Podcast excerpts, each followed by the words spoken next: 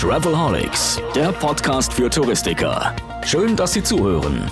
Denn der Podcast Travelholics ist das Audio-Update rund um Digitalisierung, Marketing, neue Destinationen, Produkte und Ideen. Speziell, aber nicht nur für Reisebüros. Als Online-Radio zum Mitnehmen von Profis für Kollegen bietet Travelholics Talks und Tipps für Touristiker. Das geht vom Ohr in den Kopf. Travelholics, der Podcast für Touristiker. Herzlich willkommen zu einer neuen Folge. Wie versprochen, ein neuer Ort und ein ganz besonderer Gesprächspartner heute. Es ist eine Sommernacht in Berlin am Gendarmenmarkt. Auf der Terrasse vom Hilton sitze ich mit Professor Hans-Josef Vogel von der Kanzlei Beiten-Burkhardt, der zwei Tage in Berlin zugebracht hat äh, bei den VER Informationstagen, Online-Innovationstagen, so heißt es eigentlich richtig, und morgen noch das Vergnügen hat beim ja, wo bist du eigentlich morgen? Morgen bin ich beim VUSR, dem Verband unabhängiger selbstständiger Reisebüros und mache mit den Leuten nochmal einen Check kurz vor Inkrafttreten des neuen Pauschalreiserechts, ob sie denn ihre Prozesse angepasst haben, was man so in den letzten paar Tagen machen kann und äh, hoffe, dass ich so ein bisschen die Message geben kann, seid mutig, ihr kriegt das hin und die Welt wird nicht untergehen. Welt wird nicht untergehen, das ist die erste Botschaft, die ich jetzt eigentlich ganz gerne auch schon mal festhalten würde. Hanjo, der äh, Podcast richtet sich ja so ein bisschen an den touristischen Vertrieb, also die Leute, die zuhören, über die wir uns immer freuen. Das ist vorwiegend im Reisebüro oder im, im Vertrieb unterwegs. Wir hatten ja schon verschiedene Themen. Äh, das, was mir jetzt aktuell so ein bisschen am Herzen liegt, ist äh, das Ding, die Datenschutzgrundverordnung ist jetzt seit vier Wochen in Kraft. Ja. Falsch. Ist schon jemand. Falsch. Die ist seit zwei Jahren und vier Wochen in Kraft. Aber die Umsetzung. Genau, sie ist effektiv zu dem Zeitpunkt geworden. Übrigens typischer Fehler, weil alle gesagt haben: Boah, ey, warum hat man uns das nicht früher gesagt? Hallo, das war zwei Jahre schon in Kraft. Ihr hättet das zwei Jahre umstellen können. Ihr habt nur euch von der Datenschutzgrundverordnung überraschen lassen, wie man sich das bei vielen so von Weihnachten vorstellt, die am 23. Dezember sagen, noch kein Geschenk gekauft, ist wieder Weihnachten. Total blöd, warum sagt mir das keiner? Kommt aber auch immer so plötzlich. Ne? Genau, ist völlig ja. überraschend. Ne? Jedes Jahr, jedes Jahr, ne? ja, genau. jedes Jahr und immer wieder so plötzlich. Äh, aber wenn wir uns jetzt diese Datenschutzgrundverordnung angucken, wie viele Reisebüros mussten jetzt schon schließen? Wer ist alles im Gefängnis? Was ist passiert? Also es, es musste kein Reisebüro schließen, niemand ist im Gefängnis. Das, das ist auch ein bisschen übertrieben gewesen. Ähm, Im Moment haben wir noch die Situation aus meiner Sicht, dass Wettbewerber echt vorsichtig sind, weil äh, da gilt so ein Satz, wer im Glashaus sitzt, sollte nicht mit Steinen schmeißen. Und ich glaube, niemand ist wirklich 100% compliant und kriegt das alles sauber hin. Gar nicht aus eigenem Verschulden, auch weil touristische Software-Systeme, die viele nutzen, bestimmte Dinge noch nicht umsetzen können wir müssen mal ein bisschen Strecke machen und mal gucken, was so in einem halben Jahr und in einem Jahr passiert ob das im Bewusstsein der Bevölkerung sich verankert, ob dann Dinge kommen wie geben Sie mir meine Daten in maschinenlesbarer Form, jetzt geben Sie mir Auskunft, welche Dinge über mich gespeichert sind und ob dann vielleicht tatsächlich Abmahnungen kommen. Ähm, das wird nicht in der nächsten Zeit passieren, weil das Thema einfach zu komplex ist. Die, äh, so wie ich das verstanden habe, werden diesen, diese Datenschutzregelungen ja dann auch beaufsichtigt, nicht von Anwaltskanzleien, sondern von einem Datenschutzbeauftragten des Bundes oder des Landes. Wer ist dafür verantwortlich? Ähm, es sind in den jeweiligen Bundesländern gibt es Landesdatenschutzbehörden, die die Einhaltung überwachen. Ähm, die haben jetzt auch typischerweise ein anderes Interesse als ein Reisebüro um die Ecke, weil das ist jetzt nicht so super publicity-trächtig, dass ich mit knappen öffentlichen Mitteln jetzt so, so einen Fünf-Mann-Laden zumache. Anwaltskanzleien beaufsichtigen das sowieso nicht, sondern was es gibt ist, Datenschutz ist auch Wettbewerbsrecht und die Verletzung von Wettbewerbsrecht ist prinzipiell abmahnbar. Bei Datenschutzrecht ist das noch nicht so hundertprozentig klar. Die meisten sagen, es ist eine Wettbewerbsregel und darum können Verbraucherschutzverbände, aber auch Anwälte die Verletzung von Datenschutzvorschriften abmahnen. Abmahnung ist aber gar nicht so schlimm, da geht die Welt nicht unter, da schreibt mir jemand, du machst das falsch. Und dann kann ich mich entscheiden und kann sagen, nee, ich mache das richtig, lass uns darüber streiten und dann gibt es halt eine Auseinandersetzung, dann sieht man, wer recht hat. Oder man sagt, okay, stimmt, sorry, habe ich falsch gemacht ich unterschreibe dir das, bitte niemals ohne Anwalt machen, weil man muss schon gucken, dass man was unterschreibt, was einem später nicht schadet. Okay, das ist also ein wichtiger Hinweis, wenn ich sowas kriege, nicht ohne Anwalt. Besser zum Anwalt gehen. Ja, ich mache mach ungern Werbung für Anwälte, aber das ist so einer von den Punkten, wo die Kohle, die ich raushauen muss, wenn ich was unterschreibe, was Unsinn ist, was zu weit ist, was mir, mir einen Strick um den Hals liegt, das ärgert mich hinterher. Und dann, ja, dafür dauert eine Stunde, geht man zu einem Anwalt, der es kann, sagt, kann ich ja so unterschreiben, das ist das Thema. Jetzt machen. kriegen wir hier gerade ein Getränk, das ist super. So, jetzt sitze ich hier und jetzt sind wir wieder live. Roman sitzt jetzt vor mir mit einem Champagner, den er sich gerade bestellt hat. Ja. Richtig. Von den vielen Erlösen, die ich hier mit diesem kostenlosen Podcast erziele. Ich möchte auch wissen, wie das geht. Ich habe ein Wasser und einen Kaffee hier. Ja, dann sage ich mal Prost. Prost. Und schön, dass wir uns unterhalten. Finde ich auch. Du bist ein Travelholic? Willkommen beim Travelholics Talk. Aber nochmal zurück, ist denn äh, dann so ein Landesdatenschutzbeauftragter? Ich stelle mir das jetzt so vor wie ein Knöllchenschreiber in Berlin, der durch die Gegend zieht und sagt, da macht jemand was falsch und ich kann was für die Stadtkasse erzielen. Ja, der, der sagt nicht nur für die Stadtkasse, sondern der sagt, ich, ich, mein Job ist es zu gucken, dass Rechte der Kunden, der Konsumenten, der Verbraucher, Datenschutzrechte eingehalten und umgesetzt werden. Ja, die Geltung ist auch ein spannendes Thema, klar. Aber man muss ja auch sehen, das sind ja jetzt nicht Ressourcen ohne Ende, die die Leute zur Verfügung haben. So, die gucken sich bestimmte Dinge an, die werden auch schon mal tätig auf Zuruf, dass irgendjemand sagt, pass mal auf, ist das in Ordnung, was hier steht? Ist das in Ordnung, was hier passiert oder eine Geschichte erzählt?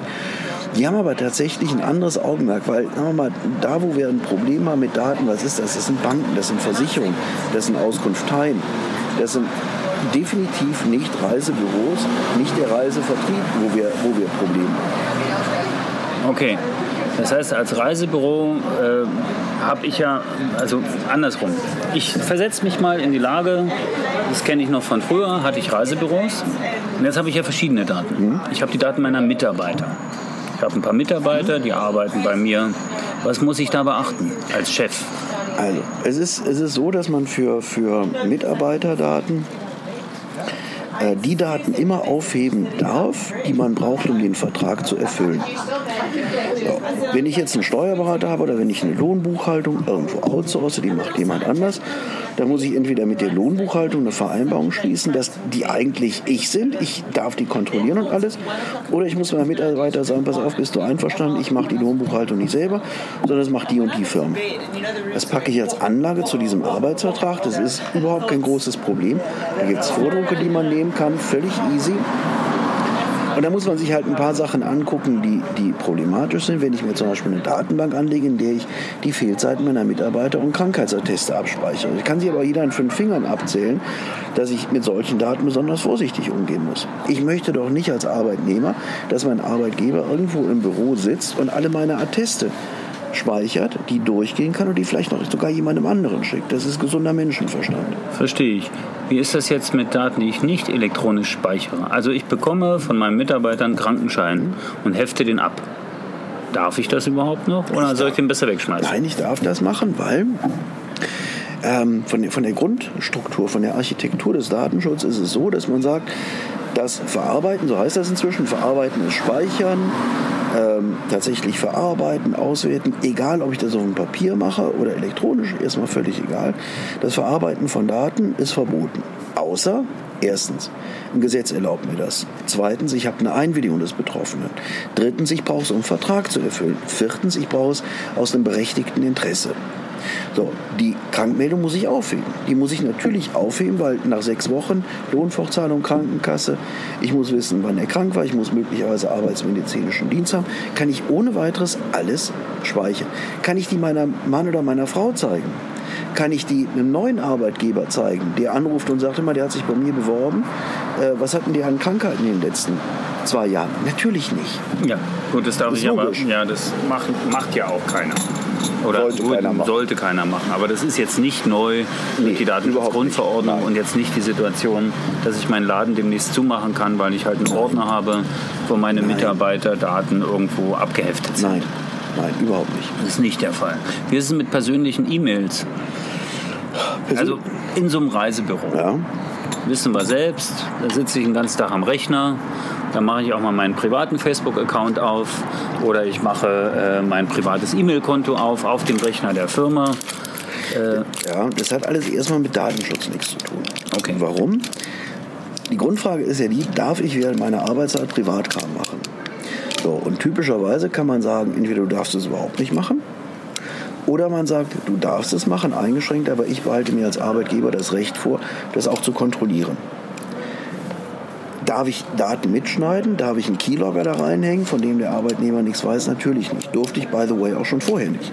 Ich durfte auch schon vorher keine Videokamera in, in, bei meinem Ex über den Schreibtisch hängen, unerkannt und den Film, was er den, ganzen Tag macht und um 6 Uhr sagen, hören Sie mal, gehen wir mal das Video durch, was hier konnte ich früher auch schon nicht. Okay. Also ist das gar nicht so dramatisch, wie oft getan wird. Nee, es sind, es sind ein paar Sachen, die sich verändert haben, die ja, vielleicht dramatisch ist das falsche Wort, die einfach eine Änderung erfordern, wie wir mit Dingen umgehen.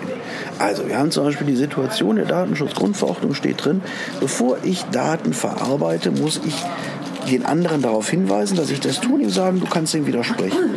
So, das macht natürlich eine gewisse Veränderung notwendig von Prozessen. Das heißt, ich habe möglicherweise irgendwo einen Kunden, von dem habe ich eine Visitenkarte, von dem habe ich irgendetwas. Und jetzt kann ich mir Folgendes überlegen. Ich schicke dem Kunden ein Angebot und mache sonst gar nichts.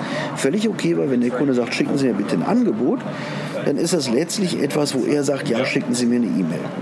Wenn der Kunde sagt, hier sind meine Daten, ich komme morgen ins Büro und jetzt gehe ich hin und tackere die Daten in mein CRM rein und sage dem Kunden nichts davon, das kann ich zukünftig nicht machen. Ich müsste also in dem Gespräch zum Beispiel dem Kunden sagen, by the way, Ihre Daten, ich würde die gerne bei uns ins System überführen, damit wir Ihnen Angebote schicken können. Sind Sie damit einverstanden? Reicht da eine mündliche Einwilligung? Die reicht prinzipiell. Das Problem dabei ist, ich muss sie beweisen können. So. Und das ist jetzt eine Frage, äh, wie, wie risikobereit ich bin. Also, wenn wir mal realistisch sein, wird es Kunden geben, die sagen, das habe ich nie gemacht? Ja, wird es geben. Wie viele sind das? muss er vielleicht einfach mal ausprobieren. Dann macht man das mal ein halbes Jahr ohne schriftliche Einwilligung. Und wenn zehn Kunden meckern und sagen, wie kommen sie dazu, dass sie das machen, dann muss ich mir halt was überlegen. Der andere Punkt ist, der hat sich aber auch nicht geändert durch die Datenschutzgrundverordnung, ist das Versenden von E-Mails. Wir haben seit Jahren, seit, seit, echt langen, langen, langen, langen Jahren eine Regelung, die auch europäischen Ursprungs ist in Deutschland, die sagt, damit ich Kunden E-Mails schicken kann, Werbe-E-Mails, muss der Kunde ausdrücklich zustimmen. Das hat sich nicht geändert durch die Datenschutzgrundverordnung. Ähm, das heißt, wenn ich einem Kunden Werbe-E-Mails schicken möchte, muss ich von ihm eine Erklärung haben, jawohl, ich bin damit einverstanden. Das ist dieses berühmte Double Opt-in, wenn man sagt, das erste, hast du dich gerade registriert? Wenn ja, dann klicke hier, damit du es abschließt ist noch nicht störend genug. Da sagt man, das ist okay, aber ich darf nicht einfach so eine E-Mail rausholen. Unabhängig davon kann ich einem Kunden auch immer E-Mails schicken, wenn ich mit ihm in einer Geschäftsbeziehung stehe. Er mir die E-Mail gegeben hat im Rahmen der Geschäftsbeziehung. Ich ihm gesagt habe, ich schicke dir was und du kannst jederzeit widersprechen. Und wenn es eigene ähnliche Waren oder Dienstleistungen sind. Das hört sich jetzt kompliziert an, eigentlich ganz simpel. Ein Kunde bucht bei mir eine Kreuzfahrt ich bekomme von ihm die E-Mail, auf die Reiseanmeldung schreibe ich unten drauf oder in einem Extrazettel, by the way, ich werde Ihre Daten nutzen, Ihre E-Mail-Adresse nutzen, Sie können ihm jederzeit widersprechen. Und dann kann ich ihm natürlich für andere Kreuzfahrten, für Landausflüge, für andere Dinge, die ich vermittle, auch eine E-Mail schicken. Kann ich dann auch, äh, muss das immer einen Bezug zu der gebuchten Reise haben oder kann das auch ein anderes Angebot sein? Kann ich ihm auch sagen, du hast jetzt zwar heute eine Kreuzfahrt gebucht, aber vielleicht willst du ja äh, im Dezember die Weihnachtsmärkte an der Loire anschauen ja. und da habe ich eine Busreise. Also im Gesetz steht ähnliche Waren oder Dienstleistungen.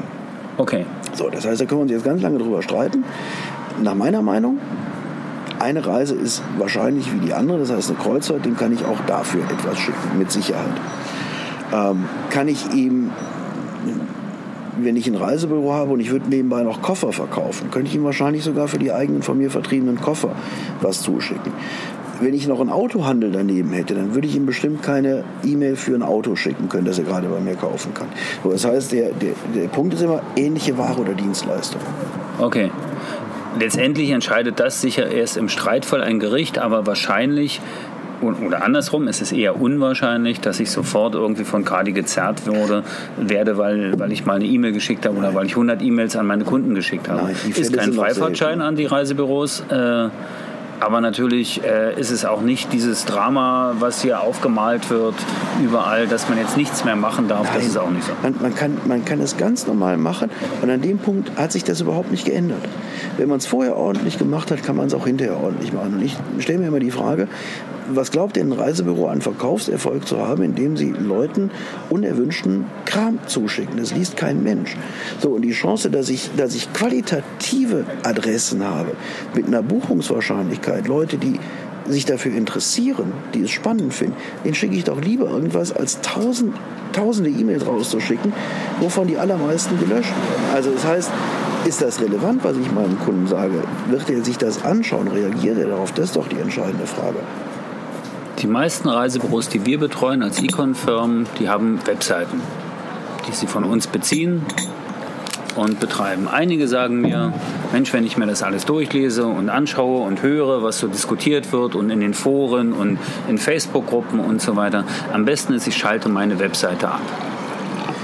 Ja, sagen wir mal so, in diesen ganzen Foren und Facebook-Gruppen und ähnlichen Scheinen, da, da, gibt es ein gesundes Halbwissen. Ja, und ähm, das ist so ein bisschen, wenn man undefinierbare Schmerzen im Brustbereich hat und bei Google mal nachguckt, was das bedeutet, dann hat man nach einer halben Stunde den dringenden Wunsch, sich zu töten, weil die Schmerzen so stark werden. Ja. Ähm, so, das heißt, da ist viel Panikmache, viel Halbwissen, viel auch Informationen. Man sagt, ja, da ist, ist ein Tacken richtig dran aber dann dreht es irgendwo ins, ins völlig Wahnsinnige ab. Und ähm, ich eine Webseite abschalte, suche ich mir jemanden, an dem ich vernünftig beraten kann. Ja, genauso wie ich das mache, wie ja ein Reisebüro nicht eine Website selber baut, sondern zu euch geht, um sich helfen zu lassen, weil ihr das könnt macht es einfach an der Stelle Sinn zu gucken, gibt es einen Anwalt zum Beispiel, der sich damit auskennt, gibt es eine Agentur, die sich damit auskennt und die sagt mir, was ich tun soll und dann habe ich eine verlässliche Basis. Diese, dieses Jura, das finde ich immer so ein bisschen wie Fußball. Ne? Wenn Fußball WM ist, hast du 80 Millionen Trainer, ja, die können keine zwei Füße voneinander setzen und Jura ist auch so.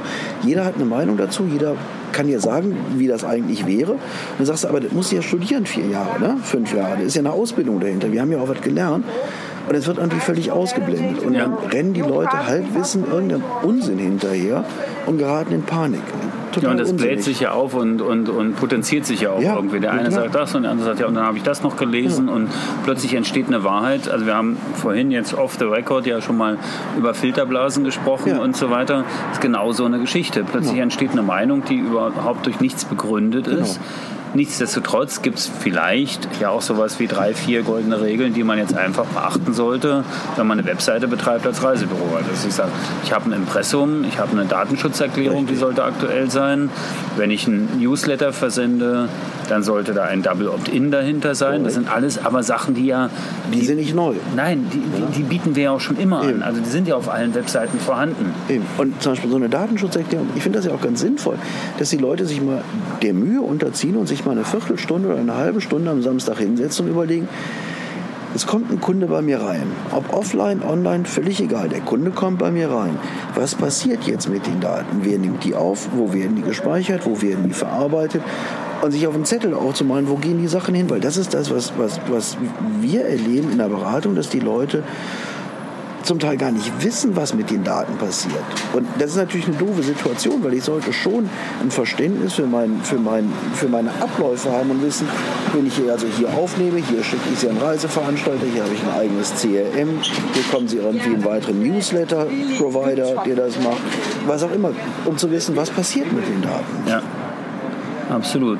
Nun, wenn ich jetzt die letzten drei, vier Wochen zurück, also seit diesem berühmten 25. Mai oder wann das war, äh, bekomme ich immer noch E-Mails zum Thema Achtung, wir haben Ihre E-Mail-Adresse und wir haben unsere Datenschutzrichtlinien ja. verändert. Und da gibt es in der Regel, mache ich aus, so zwei Optionen. Entweder ja. die Leute sagen mir, klicke bitte hier, damit wir dich weiter kontaktieren ja. können, oder du kannst dich jederzeit abmelden, wir werden dich weiter kontaktieren.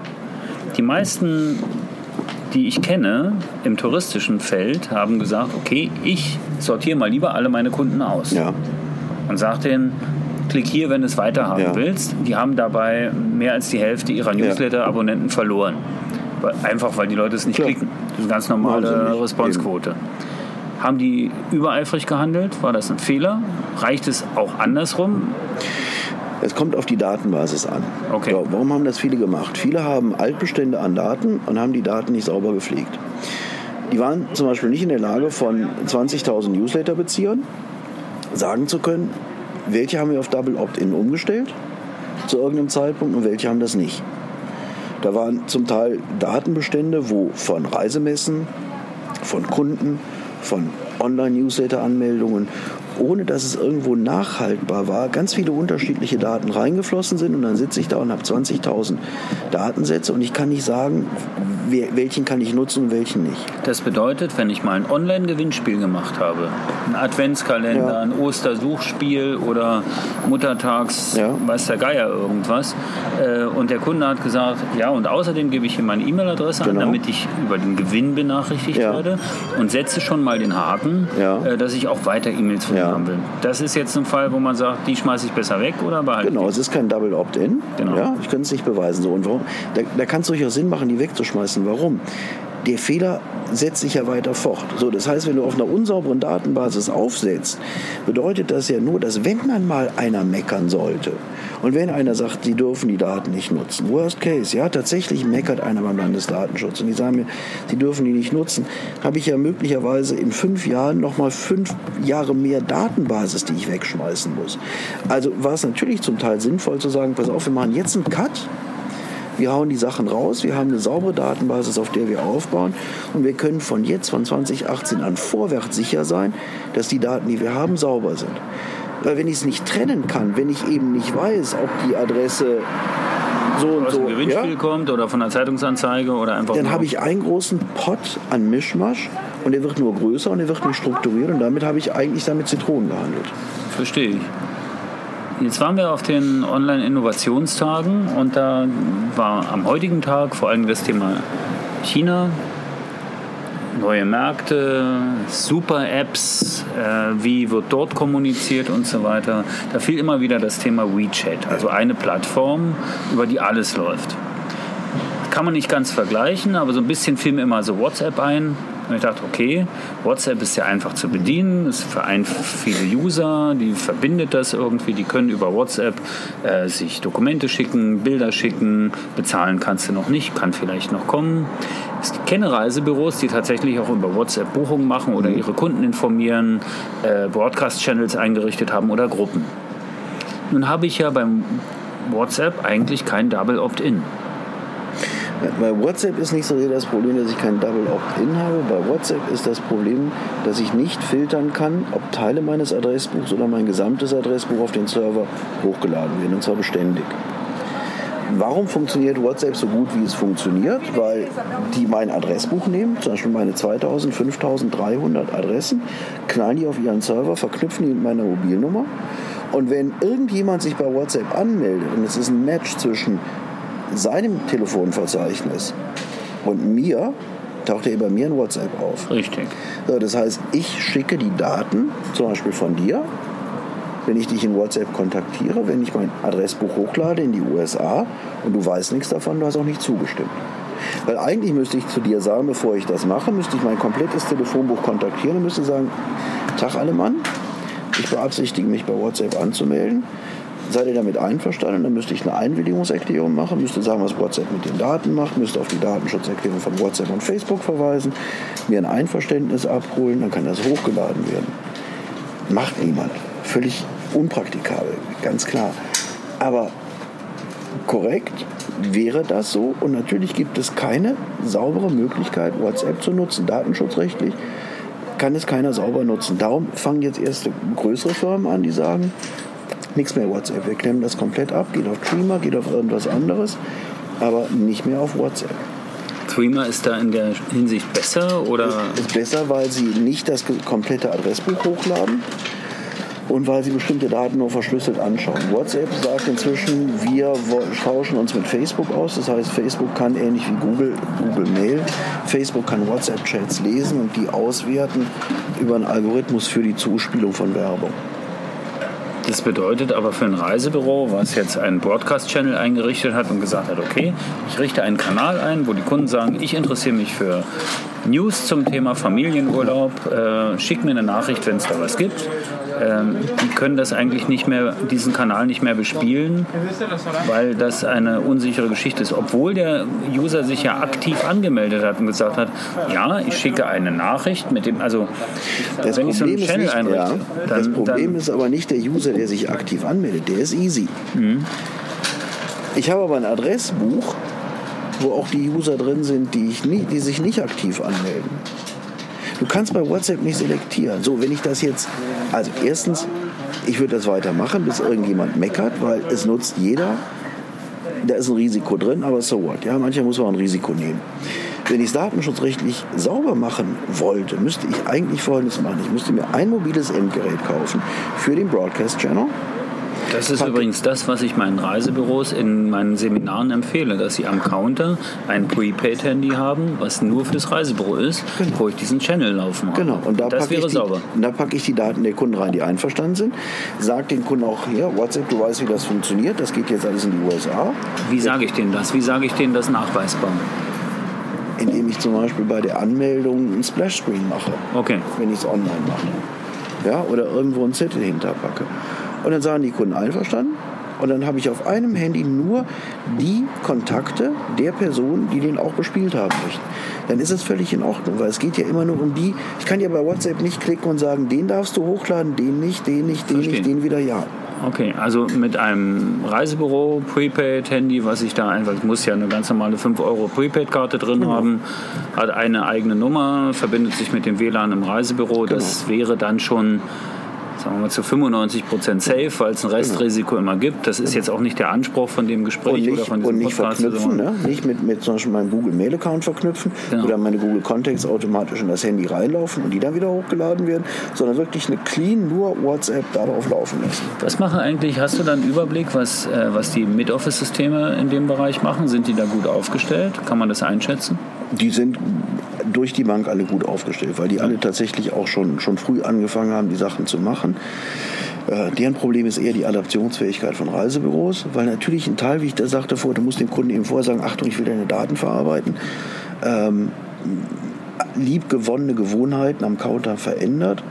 Und es ist ja nun mal so, dass vor einer Veränderung alle immer sagen, jetzt kommt Armageddon und erstmal tierisch rummeckern und nicht einfach sagen, okay, komm, wir machen das jetzt mal und wird schon nicht so schlimm werden. Das ist äh, für ein Reisebüro ja so ein, so, ein, so, ein, so, eine, ein, so ein Berg, der vor einem ist und sagt, jetzt muss ich das alle.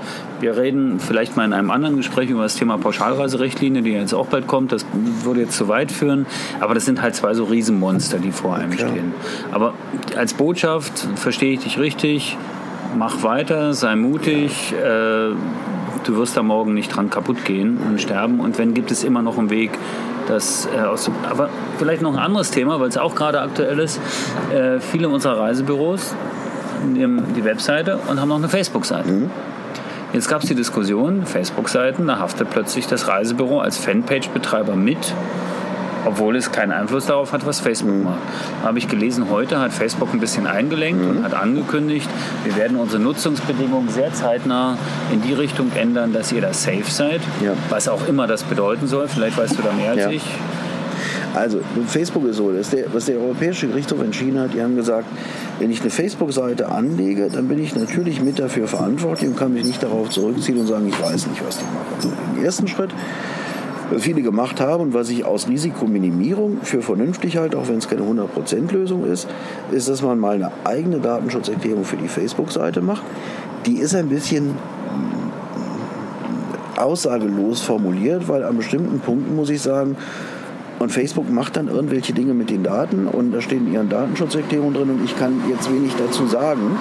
Lieber Nutzer, bist du dir im Klaren darüber, ich kann da wenig machen. Aber das ist wenigstens mal ein Schritt, weil es inhaltlich vielleicht angreifbar ist, aber kein formaler Verstoß mehr, keine Datenschutzerklärung drauf zu haben. Was Facebook heute angekündigt hat, ist, dass sie gesagt haben, wir werden unsere Datenschutzbedingungen für den Betreiber von Fanpages so anpassen, dass es für den User klar wird, welche Bereiche ausschließlich in unserer Verantwortung stehen, auf die der Seitenbetreiber keinen Einfluss hat. Das heißt, Facebook hat nicht gesagt, wir erklären jetzt dem Seitenbetreiber, was wir mit den Daten machen. Und wir legen das jetzt alles Logisch, das wüssten ne? ja gerne viele. Ne? Eben, ne? Ja. Klar, dass sie es nicht machen. Sondern die haben gesagt, pass auf, wir machen einfach eine scharfe Trennlinie. Das sind wir. Wir schreiben das in unsere Datenschutzerklärung rein. Ähm, und formulieren die so wie bisher, durchaus angreifbar. Und dann ist halt so ein kleiner Teil, den du als Betreiber noch machen musst. Da wird dann vielleicht drinstehen, du bekommst eine anonymisierte Auswertung von bestimmten Nutzerverhalten, du bekommst irgendwelche Insights, die genau definiert. Dann kannst du vielleicht noch sagen, die bestelle ich ab oder die habe ich. Und den Rest sagt Facebook, machen wir, dann hast du auch gar nichts mehr zu tun. Und dann wird man sehen müssen, ob das formal ausreicht, weil ich kann ja nicht sagen, ich bin dafür verantwortlich, wenn es tatsächlich nicht so ist. Weil das Gericht, ein Gericht würde immer noch überprüfen, ist diese Beschreibung der Verantwortlichkeit so, wie sie tatsächlich läuft. Und das müsste man sich dann anschauen, wie es konkret formuliert ist. Aber in die Richtung wird es gehen. Das heißt, sie machen einfach eine, na, wir sitzen gerade hier in Berlin, sie hauen eine Mauer da rein. Okay. Und zu sagen, das ist unser Teil, da hast du nichts mit zu tun und du hast hier diese kleine Insel, um die du dich kümmern kannst. Okay. Gibt es so eine Facebook-Datenschutz-Richtlinie irgendwie als Blanko-Formular irgendwo zum Download oder bietet ihr da sowas an oder wo, wo, wo bekomme ich sowas her, wenn ich jetzt sage, okay, ich habe eine Facebook-Reisebüro-Seite, ich muss jetzt das irgendwo hin verlinken? Also äh, kleiner, kleiner, äh, kleiner Warnhinweis, ja, das Abschreiben von Facebook-Datenschutzerklärungen ist natürlich eine Urheberrechtsverletzung. Alles klar. Ähm, eine Urheberrechtsverletzung ist es nicht, wenn ich mich äh, inspirieren lasse. Und man kann natürlich mal umhergucken und schauen, was da ist. Und dann würde ich jetzt mal auch da wieder realistisch sagen, wenn ich eine Facebook-Seite habe mit irgendwie 300 Followern drauf, okay, ja, ich gucke mal, was so darin steht und dann bastelt man sich was zusammen. Das wird man irgendwie hinkriegen. Äh, Facebook ist ein nennenswerter Teil meines Geschäftsmodells. Bezahlen einen Anwalt, der es macht. Weil wenn der Anwalt Mist baut, ist der versichert. Wenigstens kriegst du von seiner Haftpflichtversicherung Geld zurück, wenn er einen Fehler macht. Okay. Das ist also bei 300 nicht so relevant. Da wird auch keiner kommen. Da wird keiner kommen und ich meine, worst case, ich klemme das Ding ab. Also wenn mich eine Facebook-Seite mit 300 äh, Leuten, die mir, die mir da folgen, wenn die mein Geschäft entscheidet, dann ich mal, kann nicht sein, ne? Dann habe ich wahrscheinlich ein anderes Problem. Aber nun möchte ja weder Facebook noch möchten wir alle, dass irgendwie alle Reisebüros ihre ganzen Kommunikationskanäle kappen. Ja, würde ich ja auch nicht. Ja, Würde also auch ich nicht, würde ne? ich würd ja jetzt meinen WhatsApp-Kanal nicht kappen, ich Nein. würde meinen Facebook-Kanal nicht kappen, ich würde meinen Twitter-Account nicht einstellen, wenn ich. Ich möchte diesen Podcast hier weiter betreiben, ich möchte meine Webseite weiter betreiben, ich möchte Newsletter rausschicken und letztendlich, äh, und das ist ja das Essentielle, ich möchte ja mein Reisebüro geöffnet halten. Richtig. So, und das sollte man auch machen. Und mein Gott, ja, im schlimmsten Fall muss ich halt mal 500.000 Euro bezahlen. Manchmal nehme ich es auch in Kauf. zu schnell zu 500.000 ver- Euro? 500 oder 1000. nicht, Okay. ne? Also, im, die hauen ja im ersten Fall nicht, nicht so drauf. Und manchmal parke ich falsch. Und das ist nochmal ein Risiko, das ich eingehen muss. Man kann versuchen, es ganz vernünftig zu machen, aber der einzige Weg, nichts falsch zu machen, ist, überhaupt nichts zu machen. Einfach früh liegen bleiben. Ja. Aber auch dann Und stirbt man im Bett. Eben, also, ja, also das, das- das, bringt überhaupt nichts. Ja, Ja, okay. Also von daher sowas weitermachen und ähm, dieses Facebook-Urteil zum Beispiel, ja, wenn ich, das, wenn ich das konsequent durchdenke, ich müsste LinkedIn abklemmen, ich müsste Twitter abklemmen, ich müsste Xing abklemmen, Pinterest, mir fallen noch eine ganze Reihe von weiteren Seiten was mit an. Instagram? Instagram, alles genau das gleiche Thema, YouTube, ja. Das sind alles Dinge, wo ich in einer fremden Umgebung, auf einer Plattform, die Daten meiner Nutzer absaugt, eine persönliche Beziehung zu meinen Nutzern aufbaue, einen Teil der Daten bekomme, aber die Plattform, die Rest, ist überall das gleiche wie Facebook. Und bloß weil es Facebook ist, aber darum ähm, mache ich jetzt auch nicht eine LinkedIn-Seite zu. Ja, sondern man muss halt manchmal auch sagen, okay, genauso wie an vielen anderen Stellen muss man auch mal ein Risiko gehen, da gibt es einen Graubereich und dann wird man gucken, was am Ende dabei rauskommt. Klar. Eigentlich total logisch. Eben. Und äh, wenn jetzt so ein Datenschutzbeauftragter bei mir im Büro steht und einfach an der Tür klingelt und sagt, guten Tag, mein Name ist, Nee, passiert nicht, das ist nur die Steuerfahndung. Da kommt keiner. Nein, die schicken dir einen Brief und da steht drin, beschwerdeweise werden wir darauf aufmerksam gemacht, dass sie. Und dann kommt irgendein Vorwurf und dann können sie sich dazu äußern. So, Das ist nicht so, dass jetzt einfach jemand kommt, so wie, Nein. wie die Gewerbeaufsicht und sagt, wir wollen mal gucken, ob ihre Nein. Waschlappen sauber sind. Nein, nein, nein. Da kommt keiner. Nein. Ja, also sagen wir mal so, ja, kann ich einen Fall konstruieren? Klar, ich habe ein Reisebüro, das die Kreditkarten der Kunden äh, nachweislich im Dark Web weiter veräußert und Datenhandel betreibt. Ja, dann wird da vielleicht mal jemand stehen, aber ein stinknormales Reisebüro, das einen halbwegs vernünftigen Job macht, nein, die stehen da nicht. Da haben die überhaupt nicht die, die Manpower zu, sondern die kriegen eine Beschwerde Und dann schreiben die dich an und sagen dir, das, das haben wir gehört, können Sie mal dazu Stellung nehmen. Und dann muss ich halt irgendwas dazu sagen. Ist also die Botschaft, ist nicht alles halb so schlimm, sondern man sollte nur ordentlich arbeiten. Ja. Aber als vernünftiger Unternehmer arbeite ich ja ohnehin ordentlich. Ja. Und die Angst, die hier sehr oft gemacht wird, ist ein Stück weit unbegründet, weil es gibt, ein Geschäft ohne Risiko gibt es nicht, aber das Risiko ist nicht so groß, dass ich jetzt anfangen muss, all meine Kommunikationskanäle, mein Marketing, äh, meine Webseite und meine, meine Schaufenster irgendwie alles blind zu machen. Nee, das muss man nicht machen und ich muss auf ein paar Sachen achten. Ähm, da muss ich Prozesse einrichten, zum Beispiel einen Kunde, der mir sagt, hat mir gut bei Ihnen gefallen. Ich komme vielleicht auch zu Ihnen wieder, aber löschen Sie bitte meine Daten. Da muss ich irgendeinen Prozess haben, kann ich die Daten löschen. Da würde ich ihm auch sagen, klar, machen wir, außer den steuerlich notwendigen Daten, die werden wir gewiss, die kann ich behalten, müssen Sie verstehen.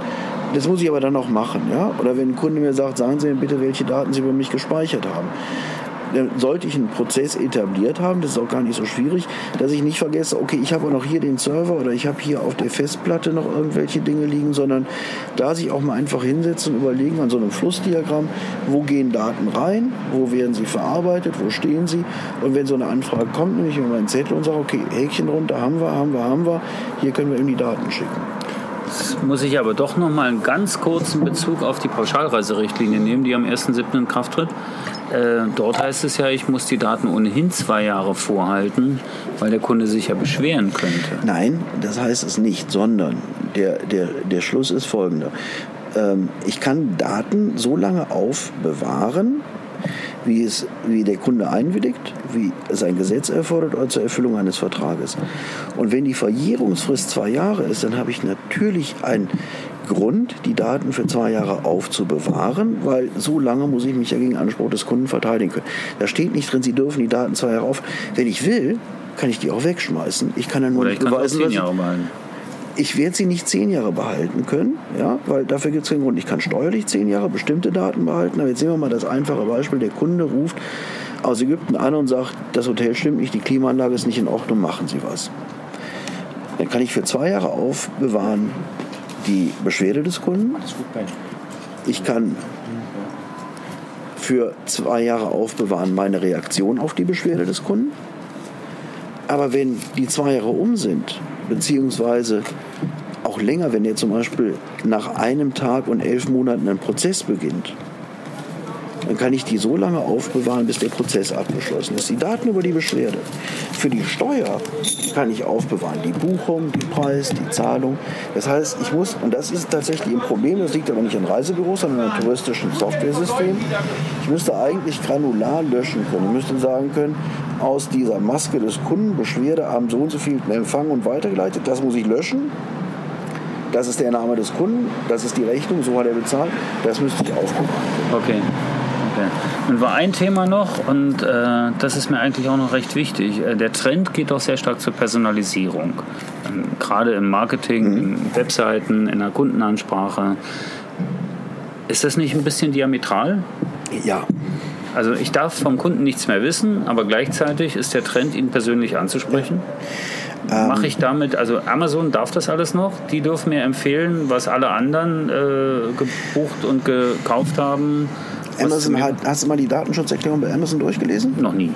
Muss man sich auch viel Zeit für nehmen. Ja, ich glaube, ja? da sterbe ich vorne weg. Eben, weil die schreiben das halt alles da rein. Der Witz ist der, das Datenschutzrecht ist so tatsächlich in bestimmten Bereichen verschärft worden, weil ähm, aus, aus, aus guter Intention heraus man dem Kunden einen Schutz bieten wollte, den der Kunde gar nicht haben will. Ja, wenn du jetzt mal auf eine Website gehst und du klappst auf Third-Party-Cookies, dann steht da eine Liste von 150 Cookies, die Informationen über dein Verhalten weiterleiten. Und das macht ein, der typische Kunde, wenn überhaupt einmal, und dann sieht er diese ganze Liste von Cookies und dann sagt er da vielleicht nein. Und dann kommt der nächste und dann sagt er, die stimmen nicht zu. Dann kommt wieder die ganze Liste, die ich wähle und sagt, komm, kein Bock drauf. Ist okay, macht ein Ja. Das heißt, Kunden geben viel mehr freiwillig von Daten preis als es in der Datenschutzverordnung eigentlich angedacht war. Was bedeutet das? Ich muss mir halt über eine Datenschutzerklärung, über eine Einwilligung die entsprechenden Sachen abholen. Und das ist tatsächlich ein gewisser Aufwand, mir Gedanken zu machen, was habe ich vom Kunden, wofür nutze ich es und in diesen einen Haken mehr machen lassen. Wenn ich das sauber mache, alles easy. Ich glaube, das waren jetzt 40 Minuten, eine ganze Menge Input, äh, viele Fragen, die beantwortet wurden. Es gibt sicher noch so die Haltung, nichts Genaues weiß man nichts. Manches muss auch einfach erstmal geklärt werden.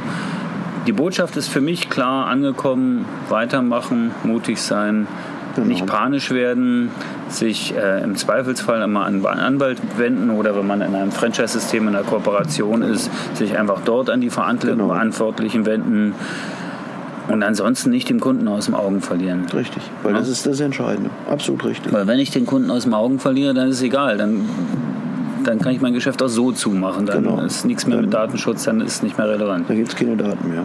So sieht's aus. Vielen Dank fürs Zuhören. Danke, Anjo. Das Danke war für super. den netten Abend. Dankeschön. Viele Grüße aus Berlin und äh, wir hören uns zur nächsten Episode. Ich würde mich sehr freuen, wenn wir uns vielleicht in vier Wochen oder irgendwann mal zum Thema Pauschalreiserichtlinie Gerne. verständigen können, um zu schauen, äh, was da eigentlich wirklich passiert ist. Vielen Dank und bis bald. Ciao. Travelholics. Gut informiert unterwegs sein. Ob im Auto, beim Joggen oder in der Business Lounge. Mit dem Podcast für Touristiker.